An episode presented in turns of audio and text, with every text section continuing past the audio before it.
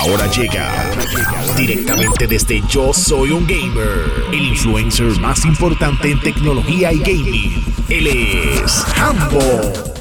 Con el lanzamiento de unas nuevas consolas también estamos viendo lo que es el retorno de algunas franquicias que no veíamos en videojuegos desde hace mucho tiempo. Les digo esto porque una de ellas es Lord of the Rings. En el 2019 anunciaron un videojuego que de hecho fue uno de los primeros que confirmaron para la nueva generación de consolas llamada The Lord of the Rings Gollum. Gollum es un personaje que si viste estas películas pues sabes que estuvo en The Lord of the Rings y también en The Hobbit. Y de repente este videojuego va a ir de de las aventuras de ese personaje específicamente. Interesante por demás porque no es un personaje fuerte o grande o que estemos acostumbrados a utilizar en juegos de acción, etcétera, pero sin embargo, e, eso es exactamente a lo que los desarrolladores están apostando. Es cómo tú vas a poder manejar y enfrentarte a tantas cosas teniendo un personaje que no es tan fuerte eh, como lo que estamos acostumbrados a ver como un personaje de acción. Lo que pasa es que, sin embargo, se había hablado de que este título iba a estar lanzando este año 2021 y acaba de informar de Lake Entertainment y Nacon que se va a atrasar hasta el 2022. Obviamente eh, lo que quieren hacer es pulirlo mejor tener un mejor videojuego. Y está cool, porque al final del día ya vimos lo que pasa cuando no lo hacen bien, eh, con el ejemplo de Cyberpunk 2077. Así que nada, The Lord of the Rings Gollum se atrasa hasta 2022.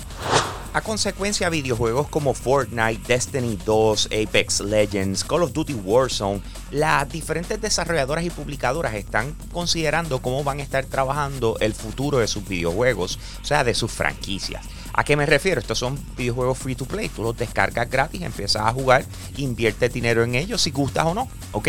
So, eh, en este caso les quiero hablar de WB Games, de Warner Bros. Eh, aparentemente ellos se están preparando para que varias de sus franquicias se enfoquen en este modelo de negocio específicamente. Sí, tenemos que recordar, o sea, esta es la gente que publica Mortal Kombat, eh, que publica todos los juegos de Lego, eh, que publica lo que tiene que ver con Batman y los personajes de DC, Injustice. so, a la hora de la verdad, ellos tienen unos títulos que mucha gente le encanta jugar. Eh, de repente que se enfoquen en que tú digas, digamos, eh, uno de los próximos videojuegos de Batman o digamos el mismo Injustice, que es como Mortal Kombat, y vengan y digan, ¿saben qué? No te vamos a cobrar los 60 dólares que están acostumbrados, vamos a, eh, lo vas a poder descargar gratis y vas a poder entonces disfrutar del título y si quieres comprar skins y este tipo de cosas. Eso es lo que apunta, lo que ellos están diciendo que puede ser el futuro o que va a ser el futuro de lo que es WB Games.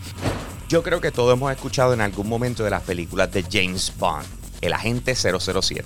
Eh, sin embargo, un videojuego de James Bond fue uno de los que literalmente llevó a los shooters a otro nivel, que fue GoldenEye.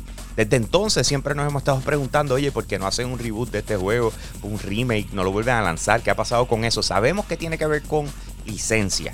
Pero hay algo que me enteré mientras estaba leyendo detalles sobre el próximo videojuego de James Bond que se llama Project 007 hasta el momento eh, y lo está trabajando IO Interactive, que es la gente que eh, maneja lo que es la franquicia de Hitman. Eh, resulta que una de las personas encargadas de la marca de James Bond se llama Bárbara Broccoli ella eh, no ha estado nada de contenta con lo que ha sido el desarrollo de los videojuegos de James Bond. Dice, mira, lo que han hecho son juegos de, matar gente, punto y se acabó. O sea, no tiene ningún propósito, no tiene un trasfondo, eh, vas por ahí matando gente. Por eso es que no hemos visto con tanta frecuencia videojuegos de James Bond. Pero resulta que ahora pusieron en manos de IOI Interactive el próximo juego de Bond.